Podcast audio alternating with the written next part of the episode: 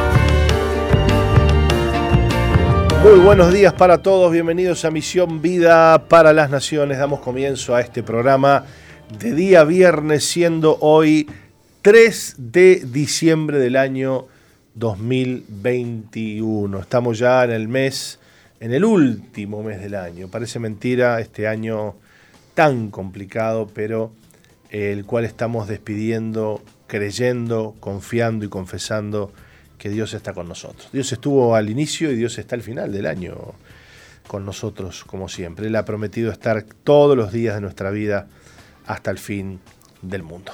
¿Cómo está usted, Roca? ¿Qué cuenta? Yo un poquito congestionadito acá. Sí, ya lo noto. Pero bueno, este. Ahora que empieza el calorcito se me viene a congestionar. Usted sabe que sí, ¿qué va a ser?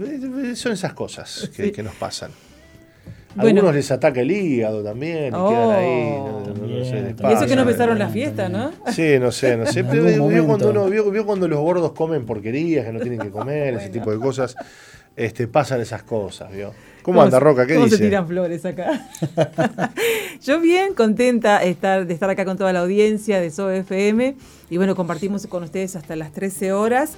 Queremos saludarles, eh, eh, estar con ustedes en donde quiera que estén, comentarles de que bueno, que pueden interactuar con nosotros por medios del WhatsApp de SOE, el 094-929-717 y también aquellas personas que Sabemos que en este tiempo especial donde se vienen las fiestas hay mucha gente que está eh, deprimida, que está atravesando circunstancias difíciles, hay muchas personas enfermas o que tienen eh, familiares enfermos, así que puedes comunicarte con nosotros a través del WhatsApp de Misión Vida al 095-333-330 para pedir consejería, para eh, poner tu pedido de oración, para orar por tu salud, por tu economía, por lo que fuere. Los pastores cada día a las 6 de la mañana se están intercediendo por toda la iglesia, por todos aquellos que envían sus peticiones a al 095-333-330.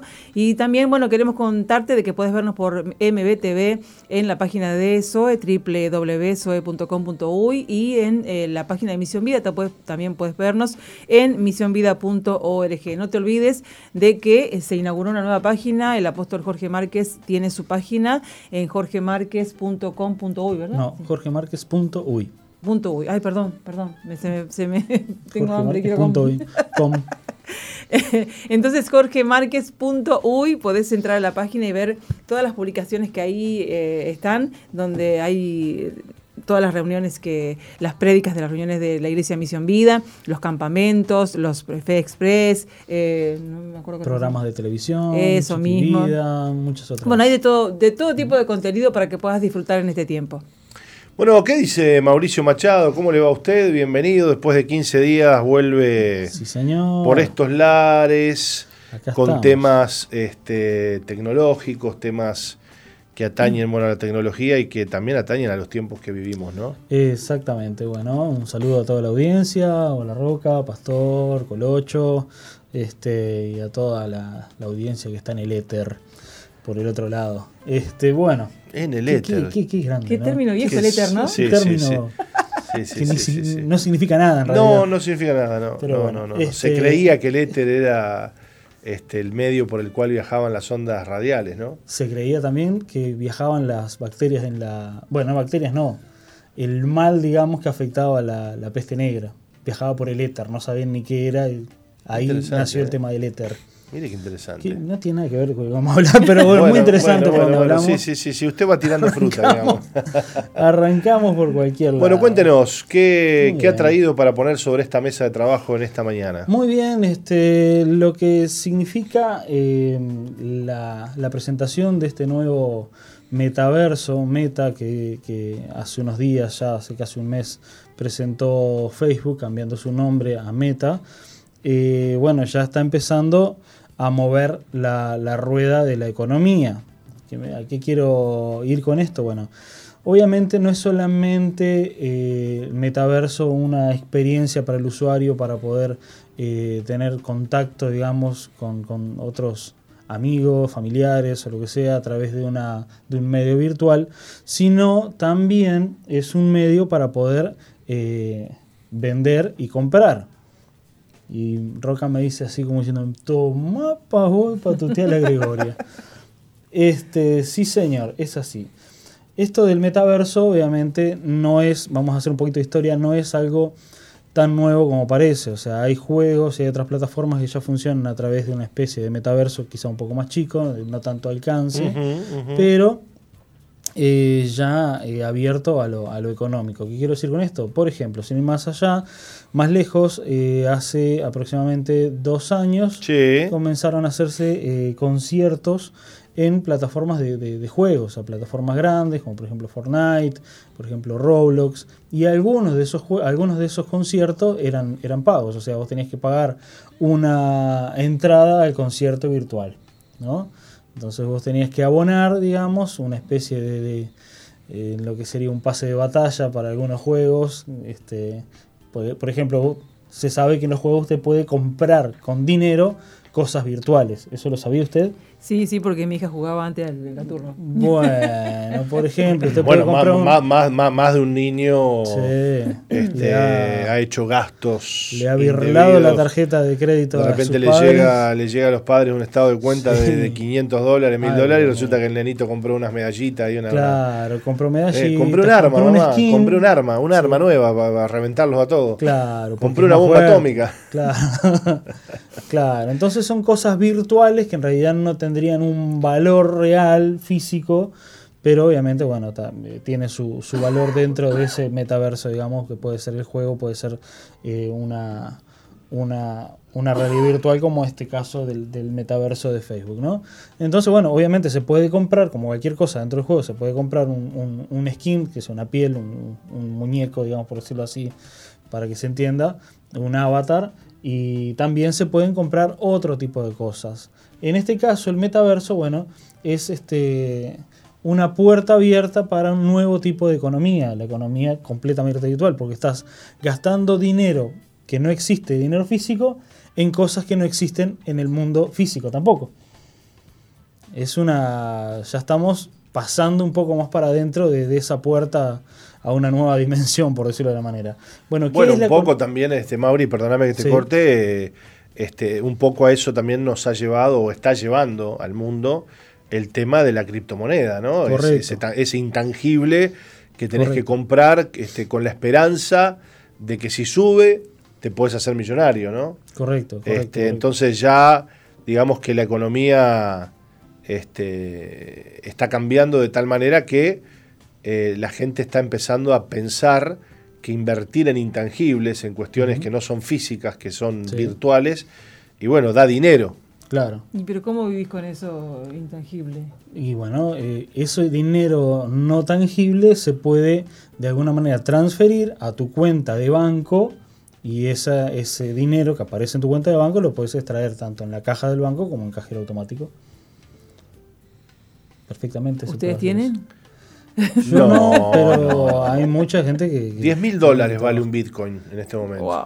¿Sí? 10 mil dólares. Bajó muchísimo.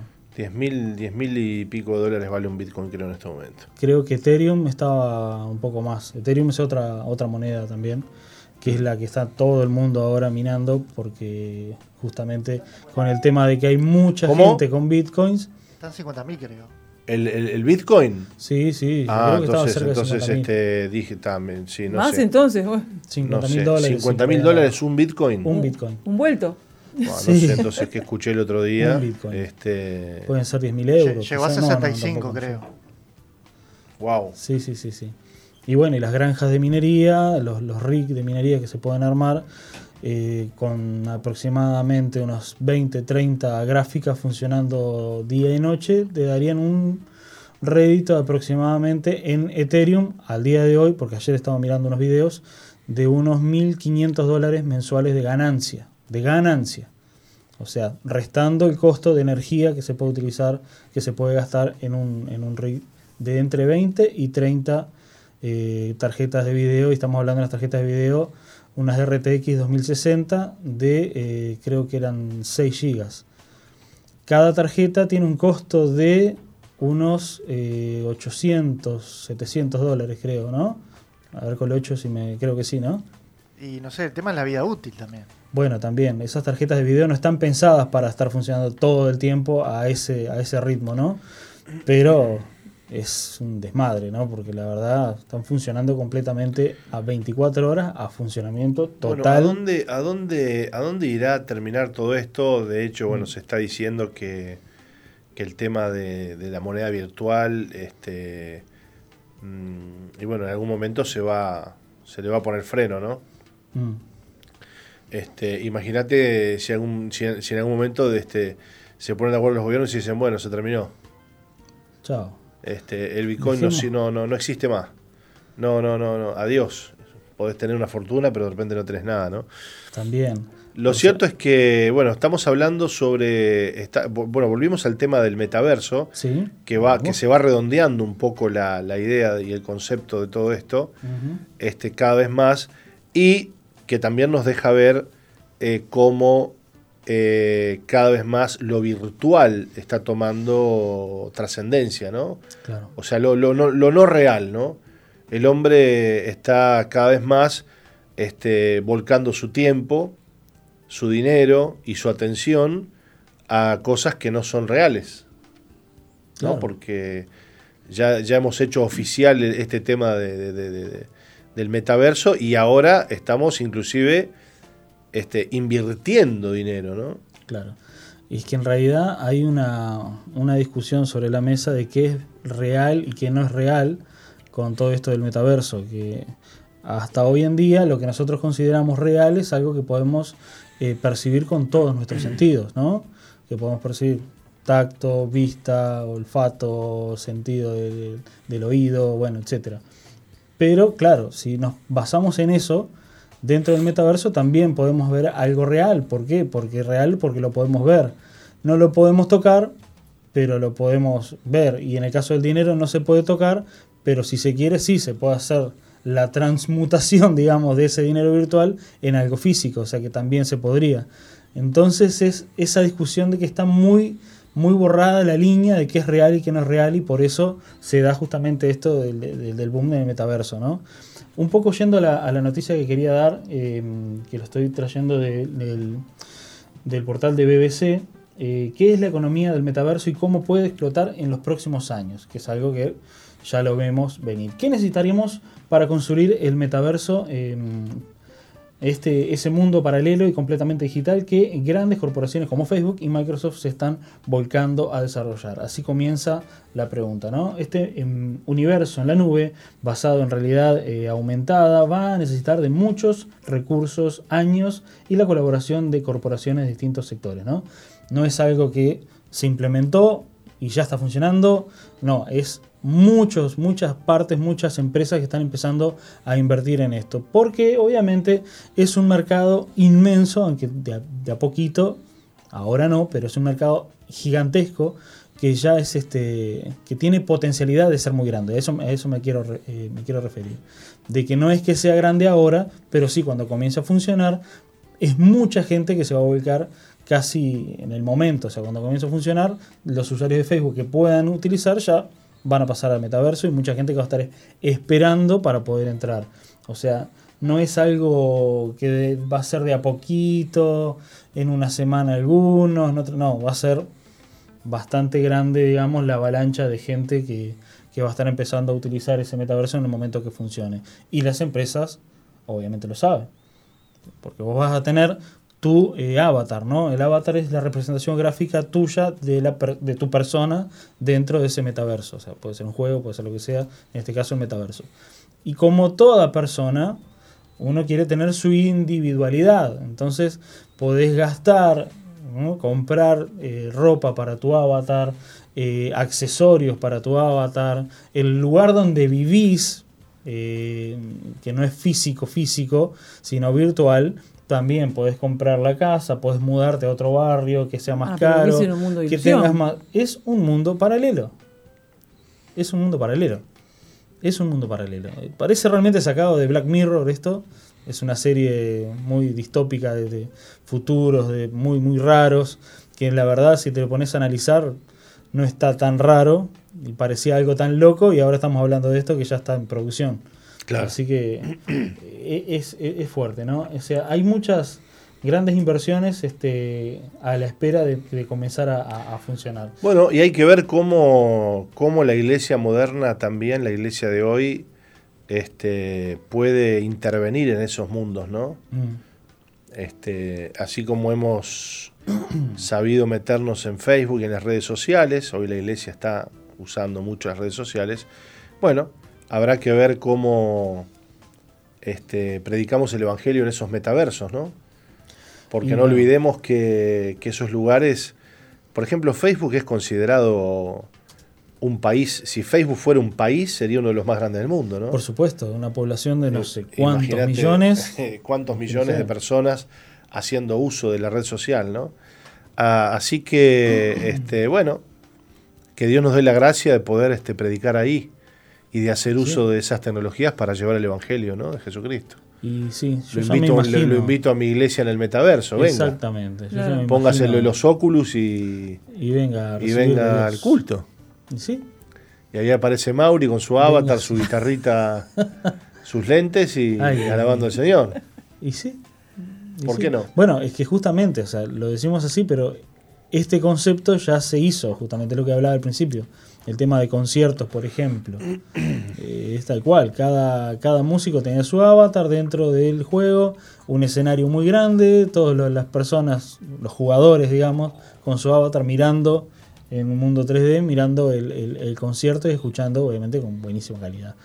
Eh, no me acuerdo si fue Gorilas o qué, qué banda, no me acuerdo, este, que hizo conciertos así. Entonces imagínense que yo ya me imagino realmente varias franquicias de iglesias grandes teniendo sus iglesias dentro del metaverso, o sea, el lugar físico, entre comillas, dentro de la virtualidad.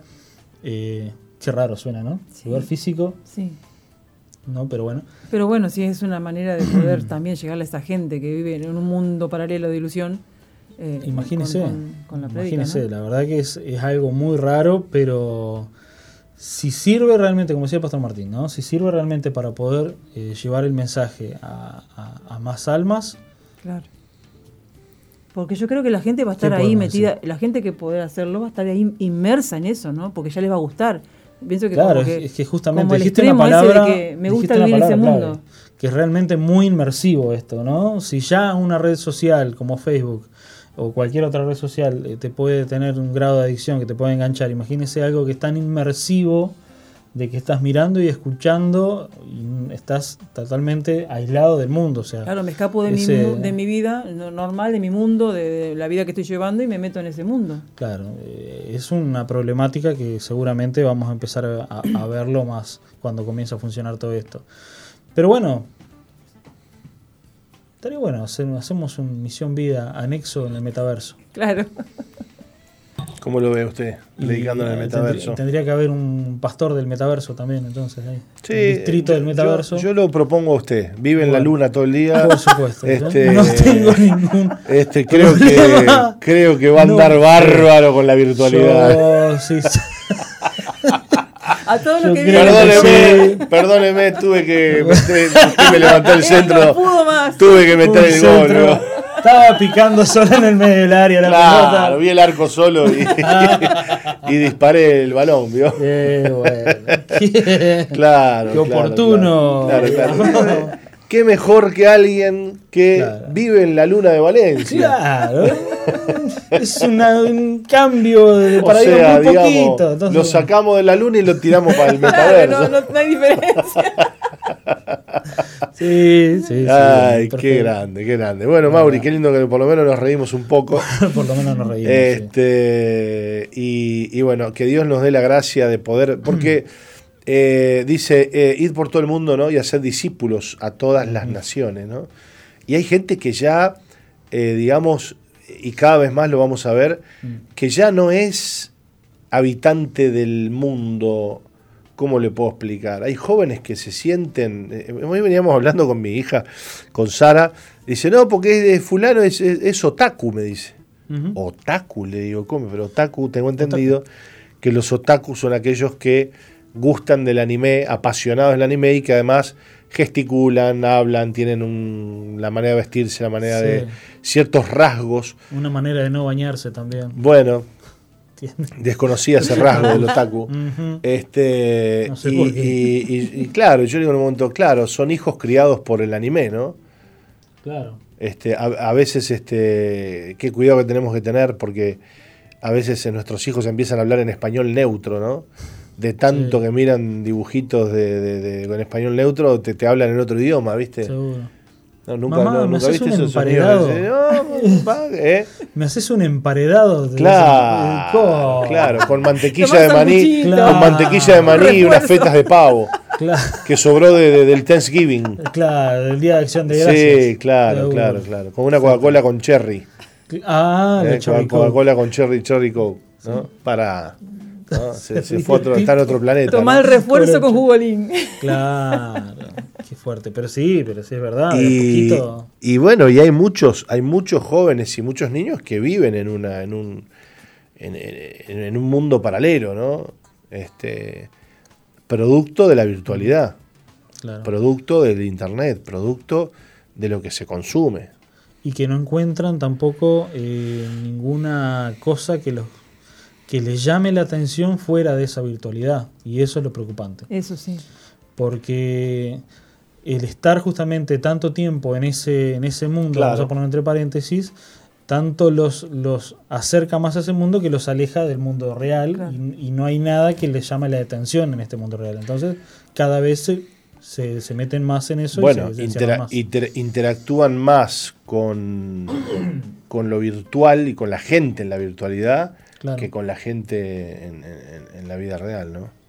exacto Es, es muy fuerte, ¿no? Y, y de hecho vemos, lo vemos hoy, no solamente en los jóvenes y niños, lo vemos en los adultos, que, que tienen o que, o que la virtualidad les da como una especie de, de cortina protectora, lo diría, no sé, se me ocurre ese término, sí cierta impunidad y cierta cultura del comentario, de la crítica, que en persona no lo harías nunca. claro Entonces hay como una sociedad paralela a la sociedad, digamos, este, común y corriente, que tiene sus expresiones, que tiene sus maneras de comunicar, que tiene sus maneras de, eh, bueno, de criticar y de hablar, y que, se, y que se esconde esa forma y esa cultura detrás de la virtualidad. ¿No? Es como que la virtualidad te da esa cuestión de decir, bueno, puedo hacer lo que se me da la gana. Esa impunidad. Esa impunidad, ¿no? ese, ese, no castigo. Puedo decir lo que se me da la gana, puedo hacer lo que quiero. Total, estoy en mi mundo. Claro. Estoy en la virtualidad. Te digo cualquier cosa en un comentario y ¿qué me vas a hacer? Si soy una cuenta trucha. O si soy un, usuario que no tiene ni foto. Claro. Soy un avatar. Este, y hay gente que vive, que vive así, ¿eh? Sí. Vive así. Ahora, vos los encontrás en la vida real. Ah, son amor y de personas. Y son, son una, una, una, cosa maravillosa. Claro. Sí, qué fuerte, ¿no?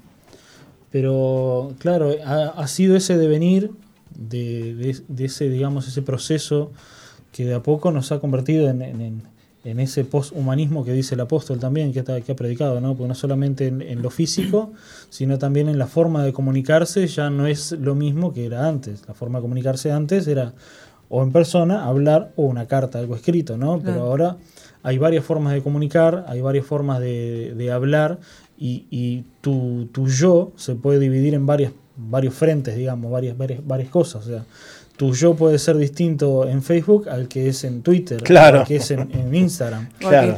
Entonces, eh, ya no, no es tu personalidad sola, sino todas tus, tus cosas buenas y tus cosas malas las podés sacar por todos lados. Es terrible. Bueno, es terrible. Es terrible, es terrible.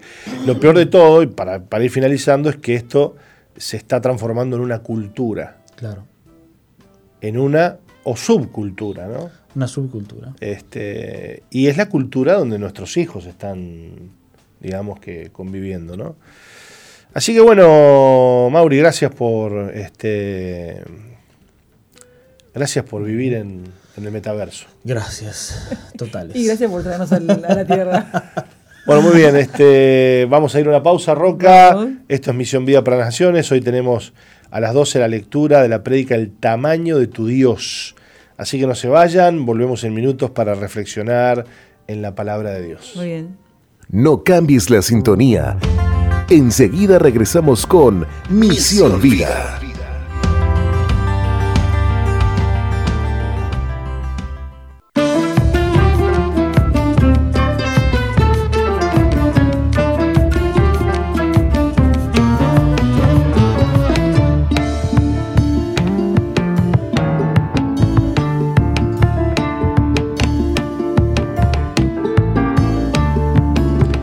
Excelente, continuamos en Misión Vida y usted nos dirá, Roca, ¿qué estábamos escuchando? ¿Cómo me gusta? ¿Cómo, me gusta cuando están surgiendo temas así? Qué lindo tema. Era Matías Espinosa cantando el tema Ten Fe. Qué lindo. Muy lindo tema. Le leo algo. Saludos para mi radio preferida. Fiel seguidor en las madrugadas. Pido una oración por mi salud, ya que vengo sufriendo hace cinco años de fibrosis pulmonar y uso oxígeno 24 horas. Desde ese tiempo, pero eh, Dios me mantiene vivo y mi alimento es la palabra bíblica, la palabra del Señor.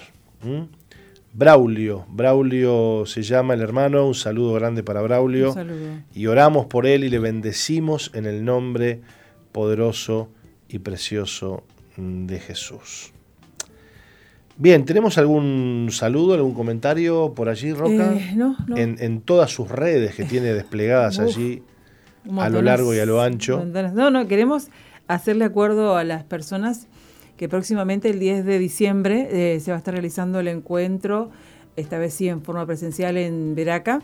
Así que invitamos a aquellos que necesitan tener un encuentro con el Señor, que han estado esperando este tiempo porque piensan que bueno que no es lo mismo en virtual que eh, en forma presencial. Así que esta es tu oportunidad para inscribirte para, para, este próximo encuentro el 10 de diciembre y hasta el 12 de diciembre. Podés este, informarte al 095-333-330 o podés hablar con algún pastor de la, de la Iglesia Misión Vida o cualquier anexo o algún líder de eh, grupos eh, de amigos que tengas eh, por ahí por tu barrio. Así que bueno, esta es tu oportunidad para tener un encuentro con el Señor antes de fin de año, para renovar tu fe, renovar tus fuerzas, renovarte en, la presencia de Dios, eh, ser llenos del Espíritu Santo. Les recordamos a aquellos que no se han bautizado que también pueden tener la posibilidad de bautizarse. El domingo, eh, al finalizar el encuentro, se van a hacer, estar realizando bautismos. Así que no te pierdas esto, no dejes pasar este momento en que puedes tener un encuentro personal con el Señor y tu vida ser transformada radicalmente. También les recordamos eh, Pastor, que el 19 de diciembre una fiesta grande, gran fiesta en Monte Veraca, una gran celebración, porque vamos a estar compartiendo a partir de las 10 de la mañana una jornada para la familia, pero bueno, luego a la tarde vamos a tener nuestra reunión, nuestra fiesta, que supuestamente es la fiesta de Navidad, ya el 19 de diciembre, ¿no? ¿Qué es la fiesta de Navidad? Bueno, sí, por supuesto. Este, como bien lo decías, Roca, el 19 es lo que nosotros conocemos aquí en Misión Vía como el Día de la Familia. Sí y que de paso, bueno, aprovechamos para, reunirnos, para disfrutar de una jornada entera en Veraca y para celebrar la Navidad. ¿Mm? Así que vayan agendando el día porque va a haber una jornada especial con distintas actividades a lo largo del día 19, Día de la Familia en Veraca. ¿Mm? Muy bien. Muy bien, le quiero compartir lo que dice segunda de Samuel 12, 7 ah, al 8. Entonces dijo Natán a David, Tú eres aquel hombre. Así ha dicho Jehová, Dios de Israel, yo te ungí por rey sobre Israel, y te libré de la mano de Saúl, y te di la casa de tu Señor, y las mujeres de tu Señor en tu seno. Además de te di la casa de Israel y de Judá, y si esto fuera poco, te habría añadido mucho más. Dios perdonó a David su pecado, pero eh, miremos las bendiciones que David perdió al caer. Eh, mire a lo que renunció por su romance con Betsabé, el costo oculto que pagó por desviarse del camino que Dios puso ante él. Te nombré rey sobre Israel, le dijo Dios a David. Te libré de la mano de Saúl y si todo esto hubiera sido poco aún, te hubiera añadido más o te habría dado más. Dios estaba esperando entre bastidores con bendiciones que David ni siquiera había imaginado. Bendiciones que deseaba derramar sobre su siervo. Bendiciones que pueden haber sido más grandes que todas las cosas que él había hecho por David en el pasado. Sin embargo, debido a su pecado, David viviría y moriría sin saber lo que eran. Te habría dado aún más, le dijo Dios. Nada agrada más a Dios que colmar a sus hijos con maravillosas bendiciones. El cielo está lleno de gloriosas misericordias esperando ser liberadas sobre los siervos que permanecen fieles, siervos que abrazan el pacto que Dios ha creado para aquellos que se mantienen fieles a su voluntad y el propósito que Él les presenta. Y esas bendiciones no están reservadas solo para reyes y guerreros, sino para ti y para mí, para quien llame a Dios Padre. Pero cómo y cuándo llegan esas bendiciones depende totalmente de nosotros. Aquel que puede hacer todas las cosas mucho más abundantemente de lo que pedimos o entendemos, según el poder que obra en nosotros. Esto está en Efesios 3:20, se lo leo de vuelta. A aquel que puede hacer todas las cosas mucho más abundantemente de lo que pedimos o entendemos según el poder que obra en nosotros. Nuestra obediencia abre la mano de Dios y trae su bendición a nuestras vidas. Podemos vivir en su voluntad de y experimentar su misericordia todos los días. Bueno, esta D acá, no sé qué hace. No, no, no, no está muy bien, ¿no? Eh, o podemos caminar por nuestro propio camino y perderla. Bueno, una, una reflexión fuerte acerca de la bendición del Señor y que la bendición del Señor, Roca, si leemos la Biblia, eh, siempre ha estado condicionada a la actitud del corazón de su pueblo. ¿no? Muchas veces Dios le dijo a su pueblo, elegid bien, elegid el camino de la vida para que vivas, para que tengas tantas bendiciones, para esto, pero si elegís el otro camino, estas cosas te van a acontecer si elegís eh, eh, el otro camino. ¿no? Y, muchas veces el pueblo de Israel eligió mal, sí. eligió el camino de, de la maldición y no de la bendición, de la muerte y no de la vida. Eh, y la Biblia está llena de promesas, promesas que según la misma Biblia nos perseguirán si somos obedientes al Señor.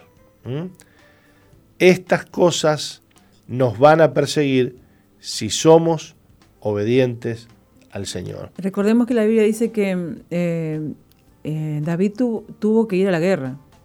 Él tenía que haber ido a la guerra con, todos sus soldados, como, como se acostumbraba que el rey fuera a la guerra con, su ejército, pero él no fue a la guerra y se quedó en el palacio. Y como no estuvo en el lugar donde tenía que estar, bueno, ahí resulta que, bueno, vio una mujer hermosa y la codició y, bueno, y pecó con esa mujer.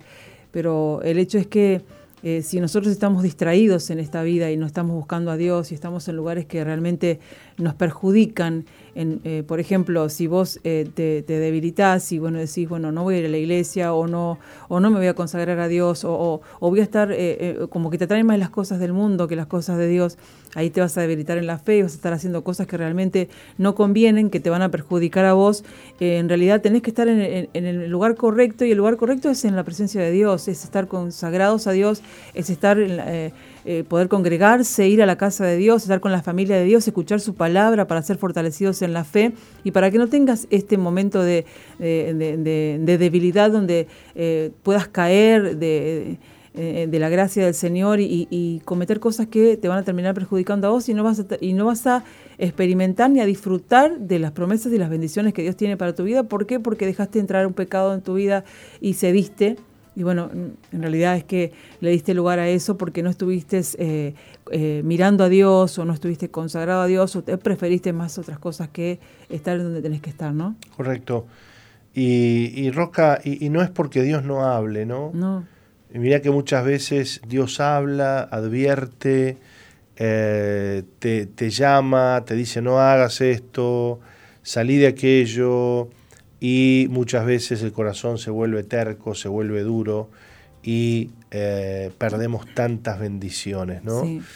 Eh, hay veces que no somos conscientes, también lo debo decir, de las bendiciones que tenemos hasta que las perdemos, ¿no?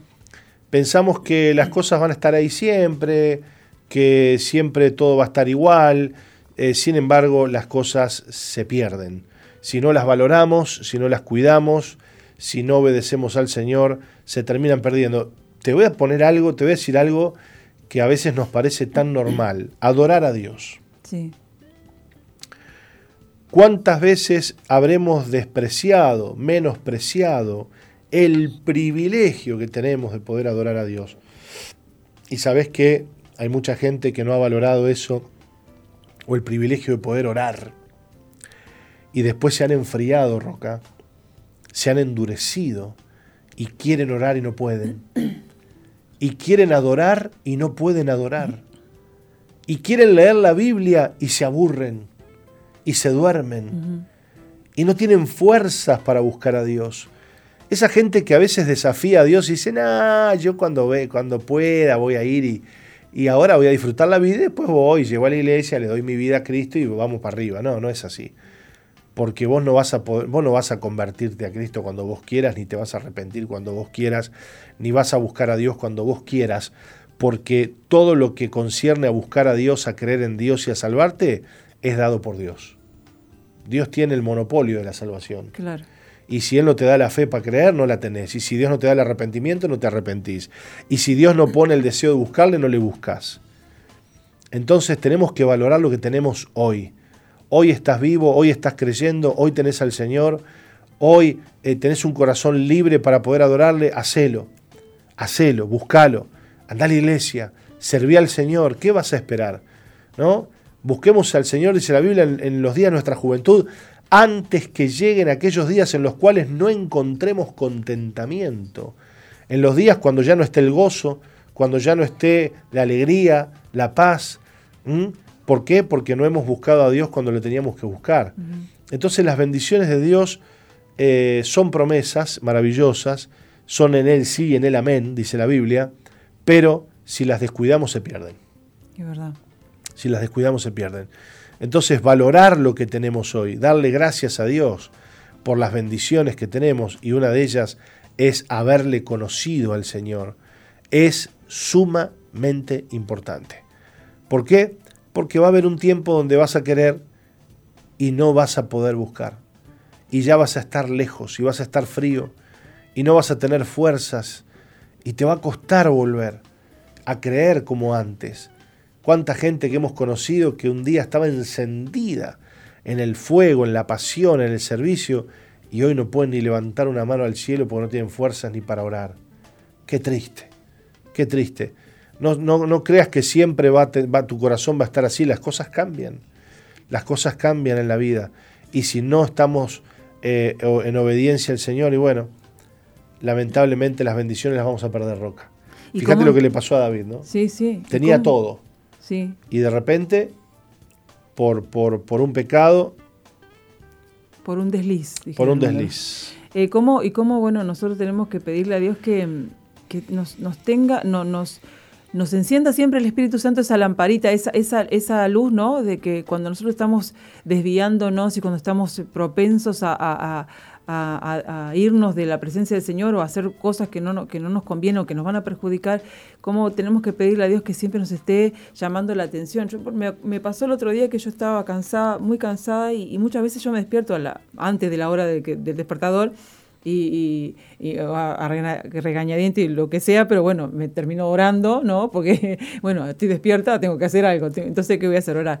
Pero estaba tan cansada que me desperté, pero yo quería seguir durmiendo, entonces me desperté como pensando, ay, Señor, creo que me llamaste para orar y yo quise seguir durmiendo. Entonces me, vino esa cosa como diciendo, ay Señor, que no tengas que ponerme en otro lugar o, que yo tenga que estar enfermo, que yo tenga que estar acostada como para hacerte caso. Yo quiero hacerte caso cuando estoy bien. Cuando estamos bien, claro. claro. No quiero que me pase algo para decir, ay sí, me llamó la atención Dios y no lo escuché y ahora que estoy así, ahí sí le voy a, le voy a prestar atención, ¿no? Entonces como que, viste, el Espíritu Santo prende esa lamparita y decir, haceme caso cuando tenés que hacerme caso. Qué fuerte, ¿no? Qué fuerte. Así es, así que el día aceptable, perdón, el día aceptable de salvación no es mañana. No es el año que viene, ahora que estamos terminando un año, dice, no, ahora bueno, en 2022. El día aceptable de salvación, dice la Biblia, es hoy. Hoy es el día para que le digas al Señor, Señor, quiero darte mi vida, quiero darte mi corazón ahora, quiero obedecerte ahora. No lo dejes para mañana, porque mañana nunca llega, nunca llega. Todo lo que tiramos para mañana no lo hacemos nunca. Claro. Entonces la decisión tiene que ser hoy. Hoy tenés que decidir buscar al Señor. ¿Qué vas a esperar? Como decías vos, Rosana, recién, que te pase algo, claro. que te enfermes, que venga una situación difícil. ¿eh?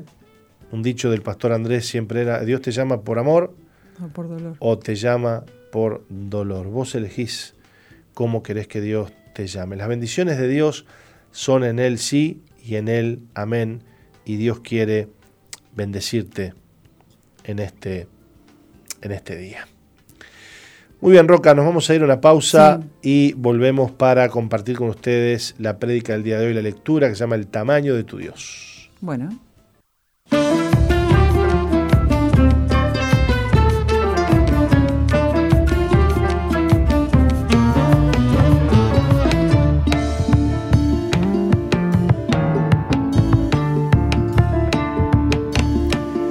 Bien, continuamos en Misión Vida. ¿Qué estábamos escuchando, Roca? Usted me dirá. El grupo Aviva, el tema Solo su nombre, solo en su nombre. Hermosa música. Muy lindo, sí. Hermosa música que está colgada, que está compartida. En Misión Vida 2.0. Exactamente, exactamente. Ahí eh, tenemos los links para que ustedes los puedan volver a revivir, volver a tocar y volver a, a escuchar y a compartir. Muy bien, hoy tenemos la lectura de la prédica titulada El tamaño de tu Dios. ¿De qué tamaño es tu Dios. Todo en tu vida depende de la percepción que tengas de Él. Si vives lleno de temores y crees que Dios no se acuerda de ti o que no está contigo, estás dando a entender que Dios no tiene poder y tienes una visión muy pequeña acerca de cuánto Él te ama. Con tu boca declararás que Dios es tu protector, tu sanador, tu fortaleza.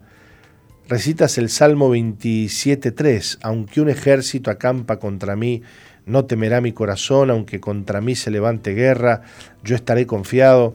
¿Y duermes con la luz prendida? Es que no alcanza Dios, sino que también necesitas la luz encendida toda la noche. Así que Dios y la compañía de luz te protegen de noche. ¿De qué tamaño es tu Dios si necesitas dormir con la luz encendida para sentirte a salvo? Se ve que la oscuridad ahuyenta a Dios y no te sientes seguro o segura. Ahora, si está la luz prendida, entonces sí, Dios te guarda. Una jovencita me dijo que no duerme con la luz encendida de su cuarto, pero sí queda la luz del baño encendida toda la noche. Cuando sientes angustias, estás dando a entender que Dios no es suficiente? ¿Será que Dios no te alcanza cuando sientes temor? ¿Dices que Dios no te alcanza cuando hay preocupación o ansiedad en tu vida? Así es como llevas una pésima vida porque no puedes ser feliz, porque no tienes paz, porque te falta certeza de que, de que tienes un Dios extraordinario. Yo tengo un Dios grande y poderoso. Mi Dios creó los cielos y la tierra. Todo lo creó Dios, el día y la noche. Y si yo prendo la luz, entonces creo que Él está conmigo. A veces somos tan necios. La poca calidad de nuestra fe hace que le atemos las manos a nuestro Dios y en vez de tener una vida de gozo, de paz y de confianza, tenemos una vida triste. Cuando dices que no aguantas más a tu cónyuge, también das a entender que tu Dios no alcanza y no tiene poder. Es como que no contaras con Él para solucionar las desavenencias de tu matrimonio. entonces decides que es mejor el divorcio. Por ahí vienen las malas decisiones. Yo te pregunto, ¿camina Dios contigo? Continúe, por favor, Roca. ¿Caminas tú con Dios? Eh, si crece nuestra percepción de la grandeza de nuestro Dios, crece la confianza.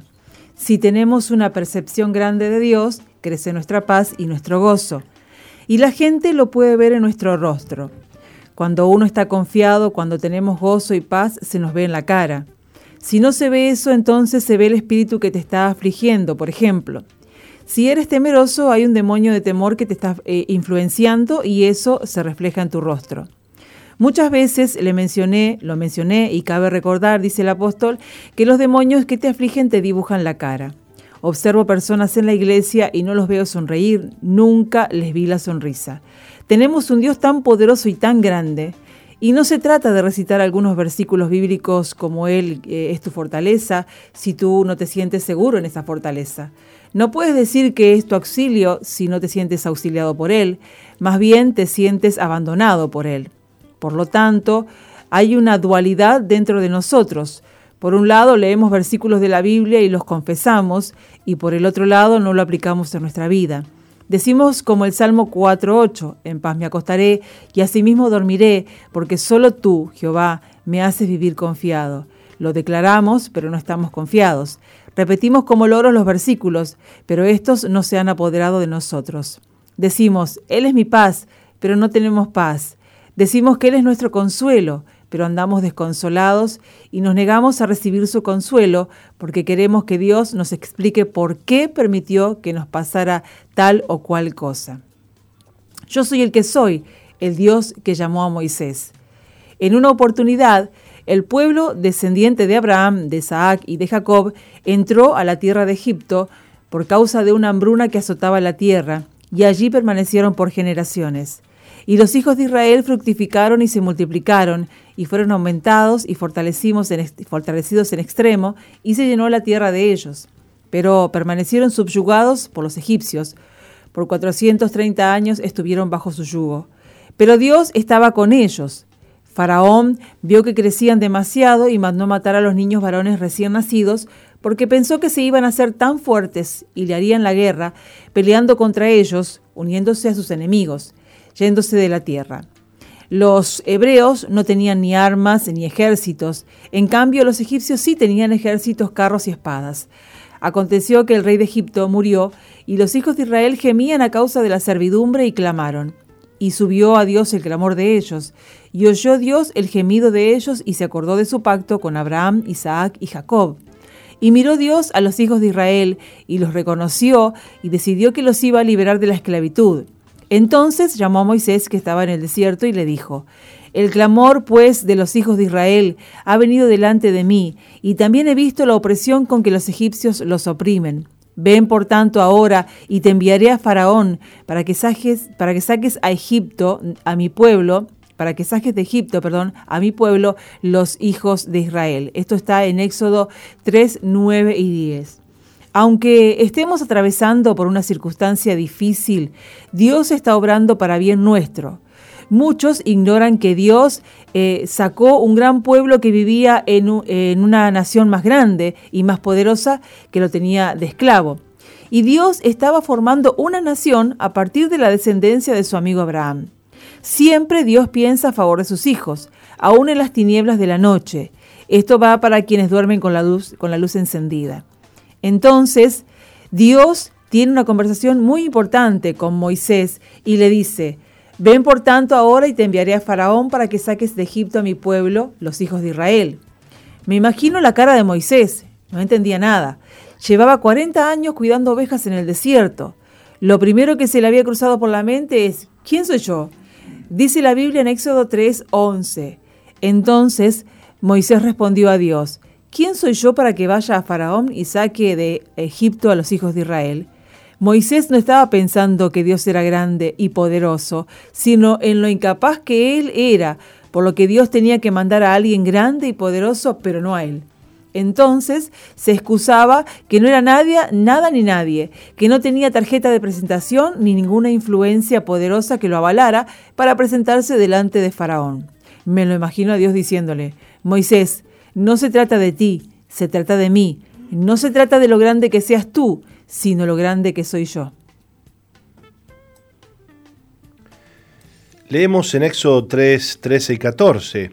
Dijo Moisés a Dios, He aquí que llego yo a los hijos de Israel y les digo, El Dios de vuestros padres me ha enviado a vosotros. Si ellos me preguntaren, ¿cuál es su nombre? ¿Qué les responderé? Y respondió Dios a Moisés, Yo soy el que soy, y dijo, Así dirás a los hijos de Israel, yo soy, me envió a vosotros. En el capítulo 4, versículo 1 al 5, Moisés insistía en que él no era capaz y que Dios debía mandar a otro. Leemos, entonces Moisés respondió diciendo, He aquí que ellos no me creerán ni oirán mi voz, porque dirán, ¿no te ha parecido Jehová? Y Jehová dijo, ¿qué es eso que tienes en tu mano? Y él respondió una vara, y él le dijo, échala en tierra. Y él la echó en tierra y se hizo una culebra, y Moisés huía de ella. Entonces dijo Jehová a Moisés, extiende tu mano y tómala por la cola, y él extendió su mano y la tomó, y se volvió vara en su mano. Por esto creerán que se te ha aparecido Jehová, el Dios de tus padres, el Dios de Abraham, Dios de Isaac y de Jacob. Qué grande es Dios. ¿Es grande tu Dios para ti? ¿Cómo hago para convencerte de que Dios es muy grande, muy poderoso, muy bueno y muy justo? Moisés, no se trata de quién es, de quién eres tú, sino de quién soy yo. Continuando con el hilo de la conversación, dice la Biblia, entonces dijo Moisés a Jehová, Ay Señor mío, nunca he sido hombre de fácil palabra, ni antes ni desde que tú hablas a tu siervo, porque soy tardo en el habla y torpe de lengua. Y Jehová le respondió, ¿quién dio la boca al hombre? ¿O quién hizo al mudo y al sordo y al que ve y al ciego? ¿No soy yo Jehová? Ahora pues ve, y yo estaré con tu boca, y te enseñaré lo que hayas de hablar. Yo soy tartamudo, dijo Moisés, y Dios justamente estaba necesitando un tartamudo. Yo pondré palabras en tu boca, no se trata de ti, se trata de mí, le dijo Dios. Así se iba convenciendo Moisés. Dios le dijo, ve, porque yo estaré contigo, y esto te será por señal de que yo te he enviado. Cuando hayas sacado de Egipto al pueblo, serviréis a Dios sobre este monte. No es por algo que tengas que ver, es porque tienes que creer. No es lo que tú puedes, Moisés, es lo que yo puedo. No es lo que tú harás, es lo que yo haré. Yo necesito un inútil como tú para darle un gran golpe a Faraón. Voy a aplastar la soberbia del Faraón y te voy a usar a ti. Qué fuerza la de mi Dios. Bueno, Roca, estamos leyendo la prédica titulada El tamaño de tu Dios.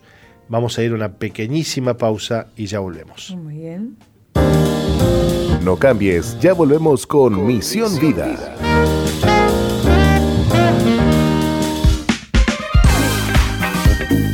Misión Vida, ahora más 2.0. Interactúa con nosotros en la red, en Facebook, Misión Vida 2.0 o ingresa en nuestro website www.misionvida.org. Ahora, más 2.0.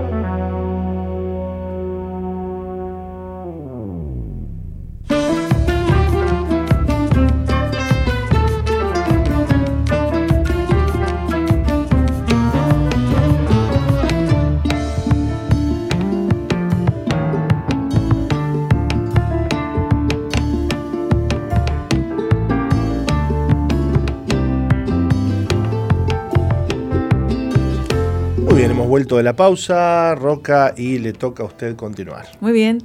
Tan grande como es tu fe, es tu Dios. Yo te pregunto, ¿de qué tamaño es el Dios que tienes? ¿Qué tan convencido estás de que Él está contigo, de que te protege y te ama? Él puede transformar las tinieblas en luz, puede transformar algo malo en algo bueno. ¿Estás convencido de esto? No sé si caminas por la vida como que tienes Dios o lo haces como que vas solo por el desierto. Cuando el pueblo de Israel salió al desierto para ir a la tierra prometida, no veían a Dios en ningún lado, a pesar de que el Señor había hecho milagros asombrosos. Ellos solo veían el desierto, solo veían las imposibilidades del desierto. Y Dios necesita que tú atravieses un desierto para mostrar eh, lo grande, para mostrarse él grande y poderoso. En otra oportunidad, Moisés, habiendo salido ya de Egipto con el pueblo, llegó al Mar Rojo y el faraón detrás de ellos porque los estaba persiguiendo. Entonces estaba Moisés frente al mar y Dios le dijo, ¿por qué clamas a mí? Y me imagino a Moisés diciéndole, ¿no ves que viene el ejército de Faraón por detrás y delante tenemos el mar rojo? ¿Te imaginas a Dios titubeando y diciéndole a Moisés, metí la pata, me equivoqué? No. ¿Qué tienes en la mano? Moisés le preguntó. La vara, la misma de siempre, respondió Moisés. Di a los hijos de Israel que marchen, y tú alza tu vara y extiende tu mano sobre el mar, y divídelo, y entren los hijos de Israel por el medio del mar en seco.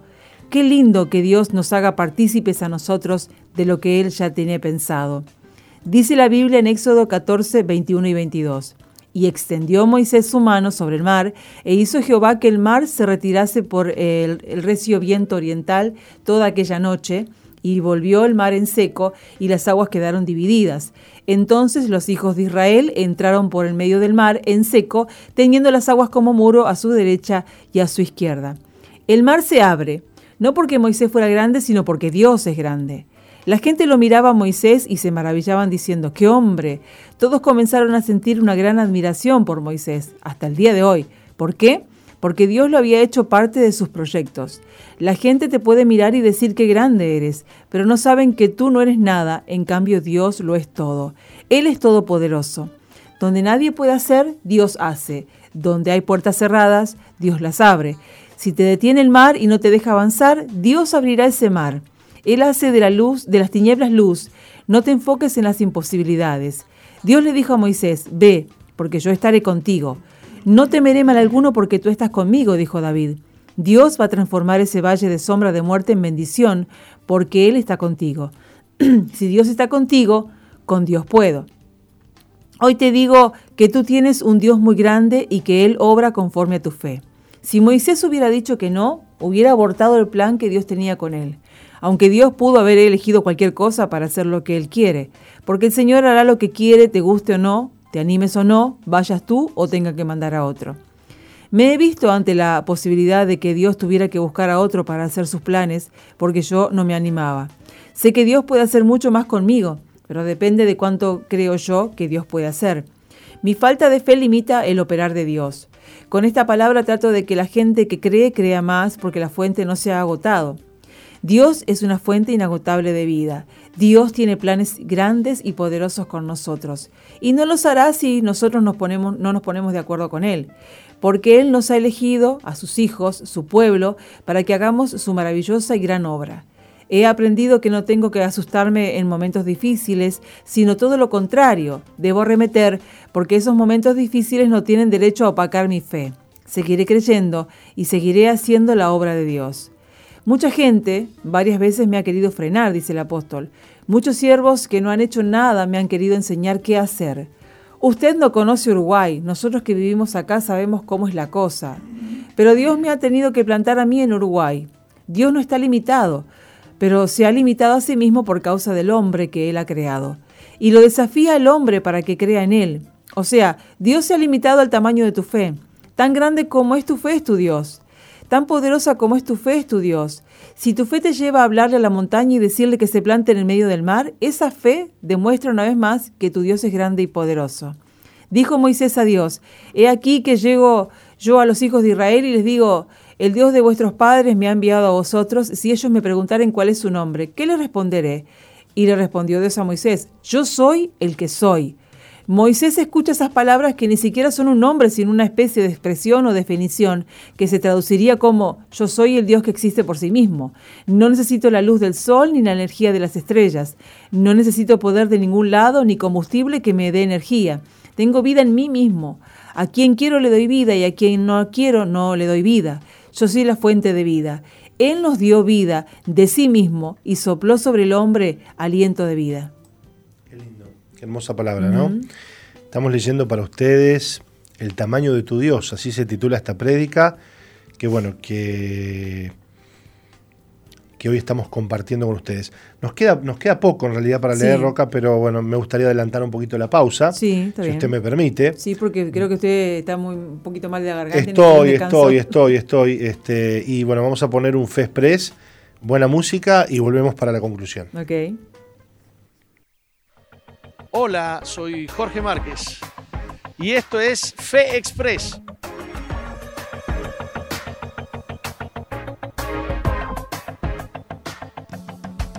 te quiero hablar del temor.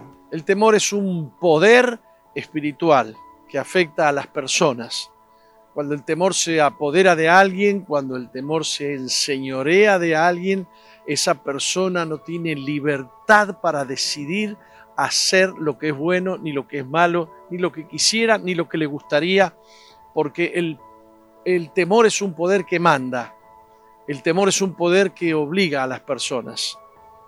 Muchas personas quisieran hacer algo y no pueden porque les da temor. Eh, es que el temor está gobernando sus vidas, es, que el temor está dominándoles. Se vuelven personas incapaces de enfrentar, pierden la valentía, mm, se paralizan las personas que tienen temores. Y hay algunos que se quedan quietos y no quieren hacer nada. Solo pueden hacer lo que el temor les permite. Es tristísimo caer bajo el poder o la maldad del temor, porque hemos sido creados para ser personas capaces de cosas increíbles. El temor es un freno a la libertad que Dios nos ha dado. Pero hay otro temor en la Biblia que es conocido como el temor de Dios.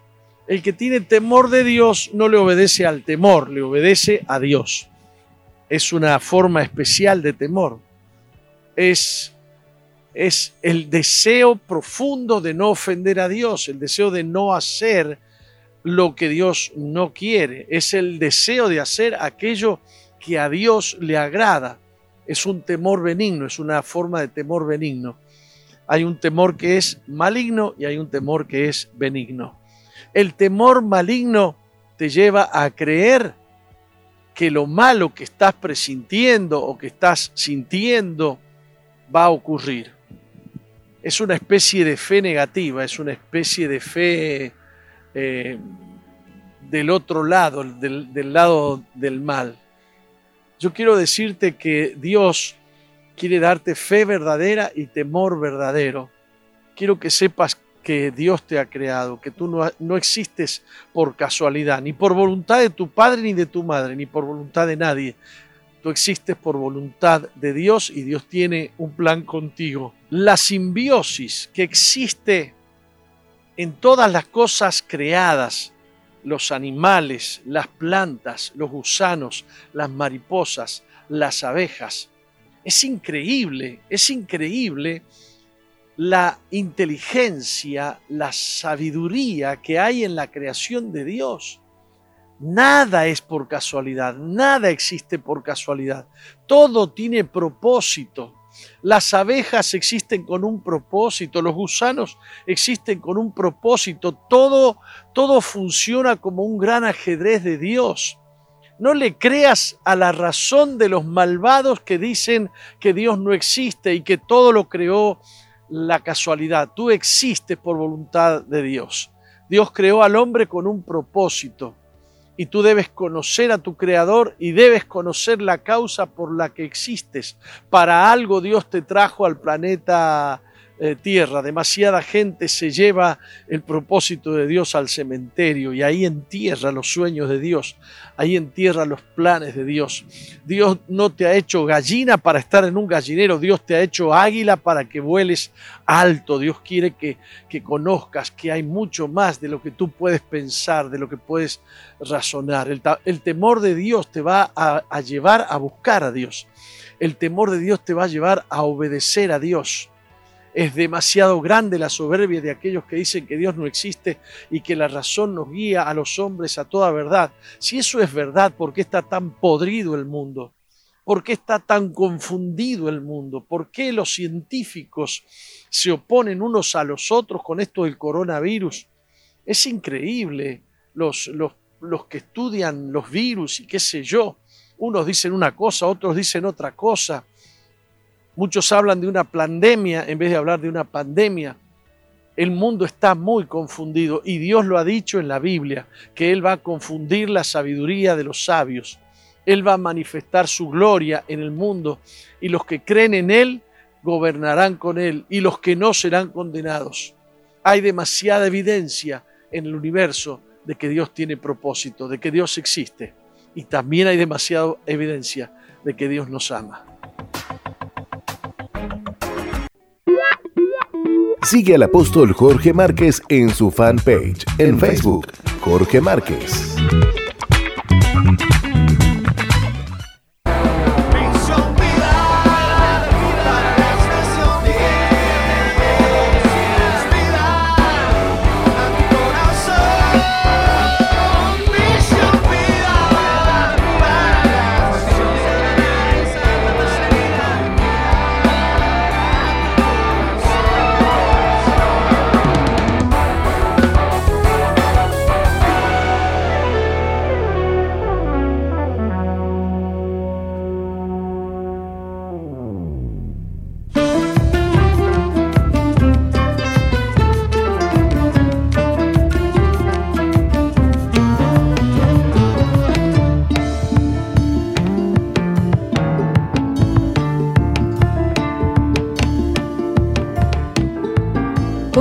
Entonces con este mensaje tan lindo de la palabra de Dios que se llama El tamaño de tu Dios.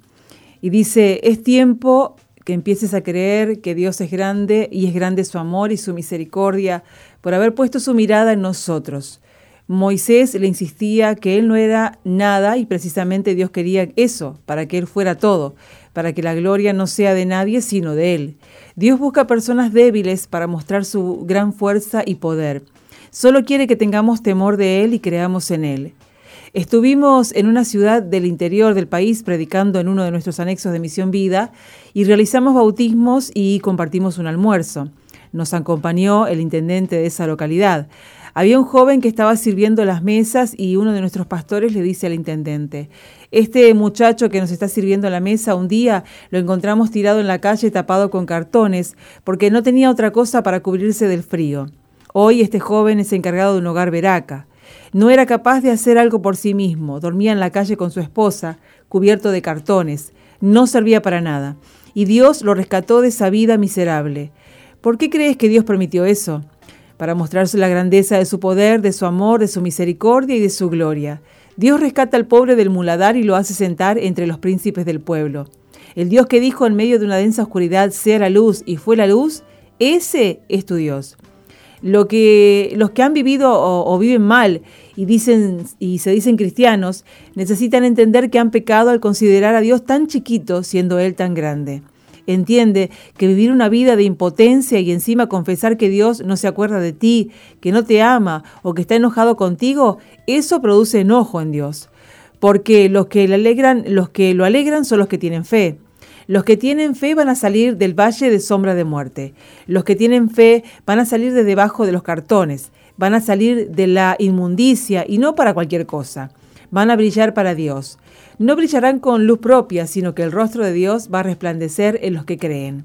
Tú dirás, ¿qué señal me das de que va a pasar algo grande conmigo? Cuando te veas sirviendo a los demás, te vas a acordar que te saqué de debajo de los cartones y te hice una persona útil para tu esposa, para tus hijos y para el mundo, te responderá Dios. Tu pecado es que no has creído que soy un Dios grande. Dios necesita hombres y mujeres que le crean para cosas grandes. Él quiere mostrarte al mundo e, y, no lo hará sin ti. Quiere mostrar su gloria al mundo y no lo hará sin ti. Dile a Dios en oración en esta hora. Te pido perdón y me humillo delante de ti, Señor. Te he juzgado. Te hice pequeño siendo que tú eres Dios grande. Hoy quiero darte mi corazón.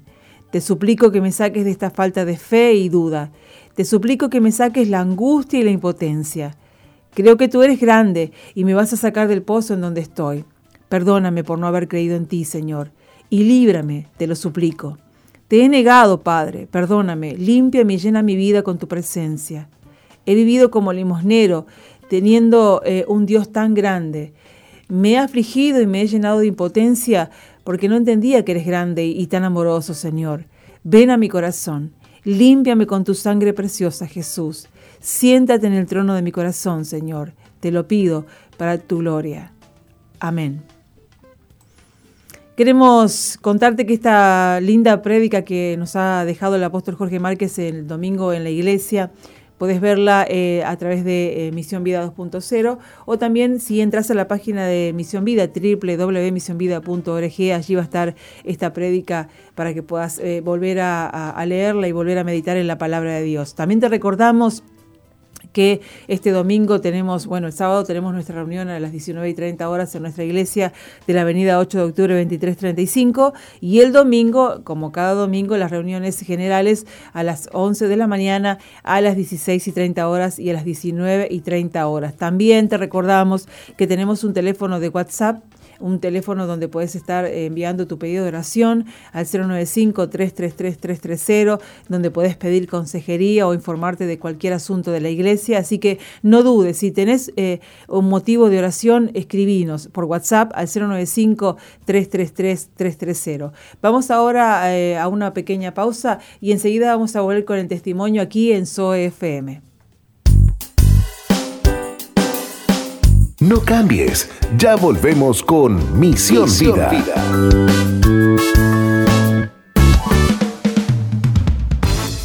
Sigue al apóstol Jorge Márquez en Twitter e Instagram, arroba Jorge Márquez Uy. Y suscríbete al canal al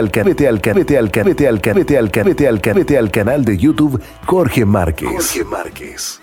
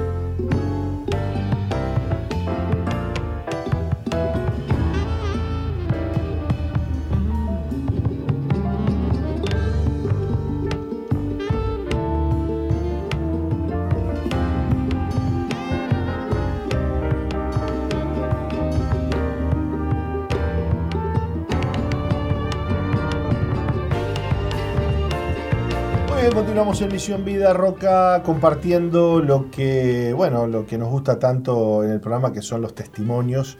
Y hoy, Miguel Rodríguez, ¿cómo le va?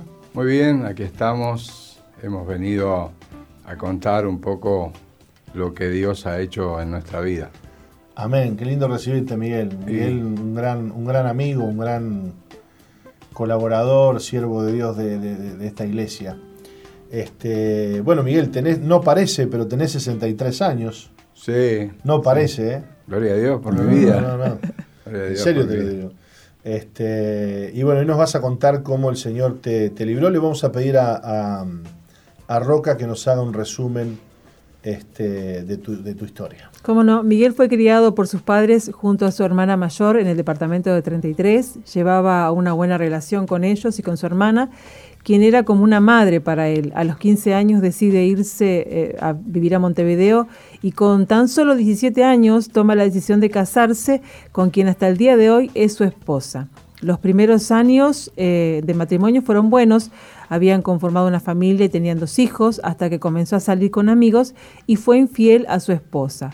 Esto lo llevó a alejarse tanto de ella como de sus hijos, lo que provocó que el menor comenzara a drogarse. Entonces empezó una lucha constante para que su hijo pudiera restaurar su vida, hasta que conocieron los hogares Veraca, donde ingresó. Sus padres asistieron a la iglesia para apoyarlo y Miguel tuvo un encuentro con Dios recibió el perdón de sus pecados y le pidió perdón a su esposa, buscó restaurar la relación con su hija, con la cual no hablaban hacía tres años, y con gratitud en su corazón comenzó a servir a Cristo. Luego de años en el Evangelio y tras varios exámenes médicos, debieron realizarle un cateterismo por sus venas obstruidas. Entonces Miguel fue intervenido eh, a corazón abierto. En este tiempo sintió la mano de Dios y el apoyo de aquellos que oraban por él y lo cuidaban. Vio el milagro en el éxito de su operación y en los exámenes posteriores, los cuales no parece que fueran suyos. Agradecido al Señor, hoy busca servirle el mayor tiempo posible y cumplir el propósito que Dios tenga para él. Bueno, Miguel, em, esta historia que, que, empieza un poco trágica, eh, hoy termina en bendición, ¿no? Amén. Pero hablanos un poquito de esa parte difícil, de esa parte complicada, en donde la familia se, se quiebra, se, desbarata, y cómo llega el Señor a, la vida de ustedes. Porque yo creo que vos hoy estás en representación también de toda tu familia. Toda tu familia ha sido bendecida por el Evangelio. Amén.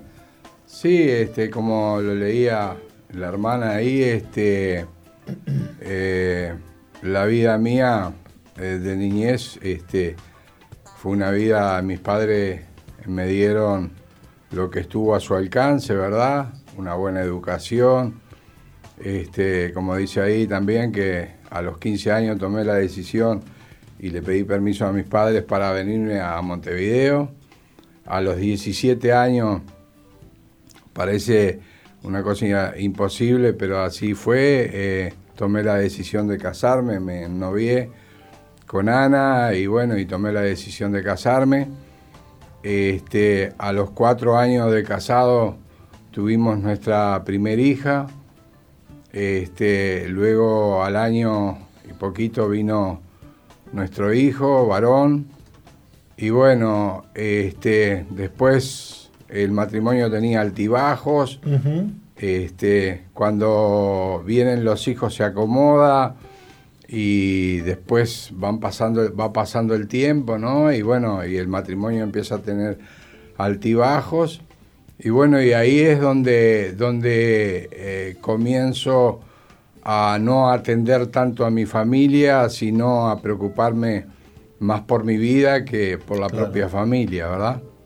Este, y bueno, y ahí fue a donde empecé eh, con andanzas que, que no estaban bien comencé a, conocer amistades, este, a salir por las noches, este, a, tomar copas, a jugar eh, el casín, eh, jugar al pool.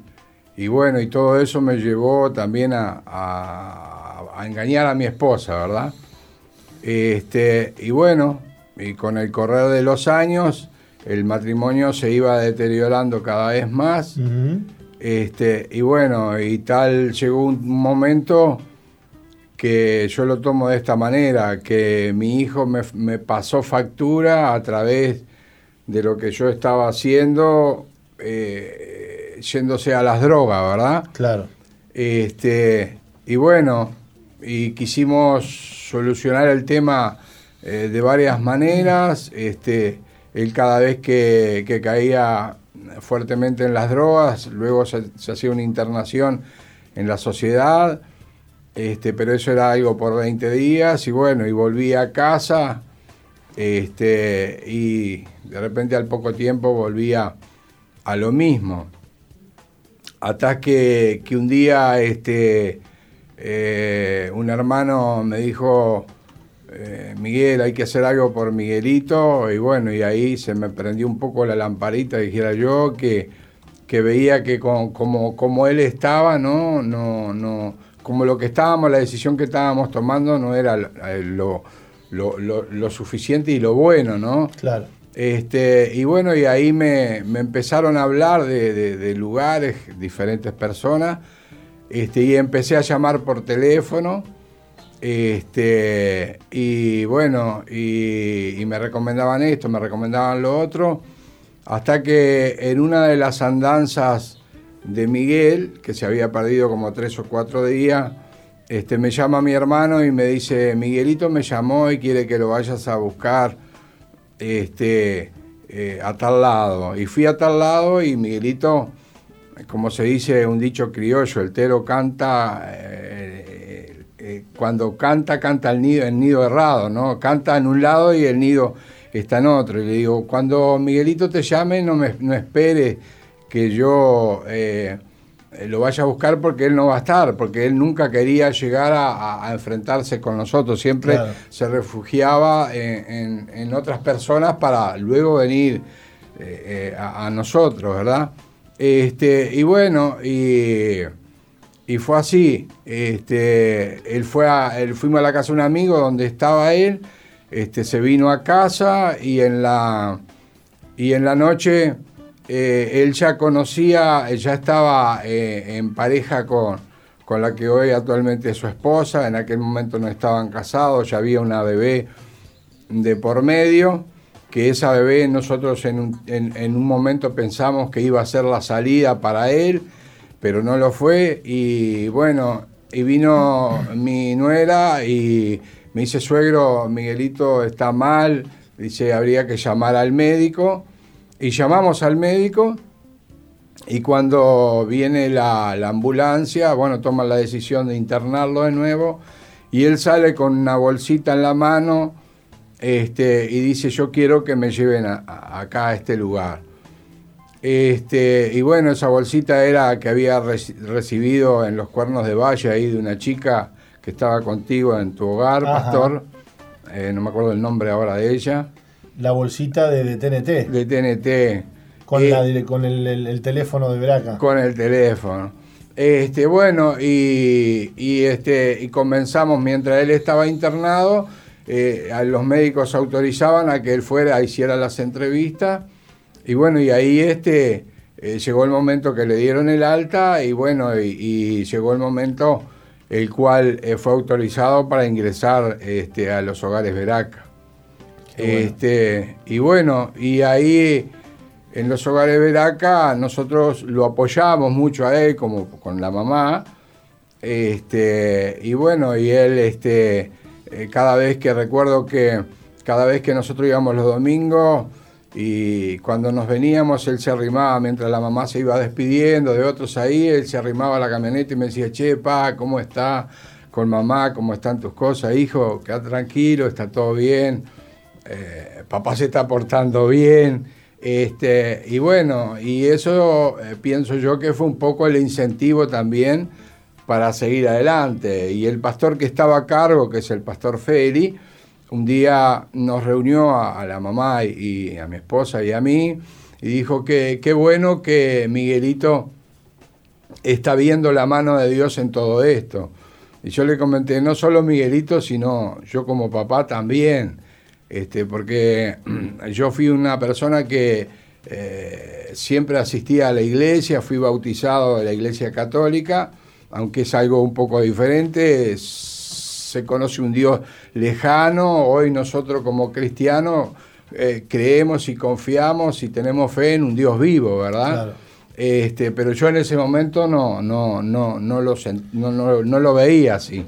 Bueno, lo cierto, Miguel, es que ho- hoy toda tu familia está en el Señor. Amén. Vos y tu esposa son eh, diáconos de la iglesia, ¿no? Eh, yo sí, mi esposa Vos no. sí. Bueno, y tu hijo también sirve al Señor. Amén. Este, tenés una familia bendecida. Amén. Qué, qué obra, ¿no? Pensar que, que Dios usó el problema de Miguel, de Miguelito, para ayudarlos a ustedes también, Amén. ¿no? Porque muchas veces este, los, los- las familias que llegan con hijos en la droga dicen, no, no, ayúdeme, ayúdeme con este, que este es el que se droga, pero ellos tienen, digamos, el hijo vino de ahí, ¿no? Amén. Salió de ahí. Amén. Este, qué lindo, Miguel. ¿Qué le puedes decir a esas personas que te escuchan y, y que están atravesando problemas matrimoniales, problemas de adulterio, de engaño, y están ahí, en- eh, al borde de la ruptura y vos saliste de ahí? Amén. ¿Qué les puedes decir? Y bueno, este que yo siempre pongo ejemplos cuando, inclusive cuando salimos a evangelizar, este, de las personas que te dicen, yo conozco a Dios y creo en Dios a mi manera, ¿verdad? Este, y, yo soy muy de poner ejemplo, ¿no? Y, decir que, prueben este, que le va a ir bien, ¿no? Porque lo primero que atinamos a decir, no, no me gusta esto, no me gusta lo otro, eh, pasa en, en nosotros cuando nos dicen, ¿te gusta el mondongo? Ah, no, eso no como. Y si no lo probaste. Eh, en este sentido, yo lo que quiero invitarles es que, que prueben Mm. este, que el camino de Dios es lo más sano que hay. No hay otra cosa. Yo siempre cuento eh, que yo tenía un dinero ahorrado en ese tiempo que, que mi hijo se drogaba y ese dinero lo hubiera gastado todo en especialistas y no hubiera solución. Este, porque inclusive él en ese momento tomaba medicación y la medicación no era la solución. No. Entonces la solución está en Cristo Jesús. Amén. Este, ahí está la salida para cada uno de los problemas. Eh, tanto aquel que está en la droga, en la calle, yo cada mañana oro por ellos, porque un día eh, allí yendo, estando en el hogar, eh, que, visitando el hogar, caminaba tomando mate y dije, Señor, úsame para recatar chicos como, como mi hijo. Y Dios te saca de la circunstancia que sea. El ser humano dice es imposible, pero para Dios no hay nada imposible. Sí. Para nosotros, con nuestra mirada, con nuestra forma de ver, hay imposibilidades, pero para Dios no hay. Y yo les invito que, que, que acudan a los pies de Dios, que Él va a hacer la salvación, sea cual sea el problema, de un chico en droga, de un matrimonio a punto de destruirse, de una persona en alcohol, de- del problema cual sea. Sí, Eh, señor. va a salir de eso. Solamente que debe depositar la fe en Dios y creer que Él existe y que Él está vivo entre nosotros y que Él nos va a salvaguardar en la circunstancia que sea. Amén. Amén y amén. Gracias, Miguel, por haber estado con nosotros y, dejarnos esta, este testimonio. No, gracias a ustedes por invitarme y espero que no solamente lo hayan recibido, sino que lo lleven por obra en sus vidas, que le va a dar resultado. Y voy a aprovechar para agradecer a aquellos hermanos que oraron por mí eh, en la situación, eh, yo fui operado del corazón hace un año y poquito, y agradecer a aquellos también que me fueron a cuidar al sanatorio este, todos hermanos de la iglesia, este, que pusieron su tiempo a disposición, que lo necesitaba. Y bueno, y contarles que hoy puedo contar el tiempo y que vi el milagro de Dios y siempre confié en Dios en lo que me estaba pasando. Los médicos hicieron lo que tuvieron que hacer, pero Dios hizo el milagro en mi vida. Sí, y por señor. algo estoy acá sentado frente a ustedes Eso. y contándolo. Qué Amén. lindo, qué lindo, Miguel. Nos despedimos de toda la audiencia con esta historia, con esta historia de vida y con este testimonio poderoso. Dios les bendiga.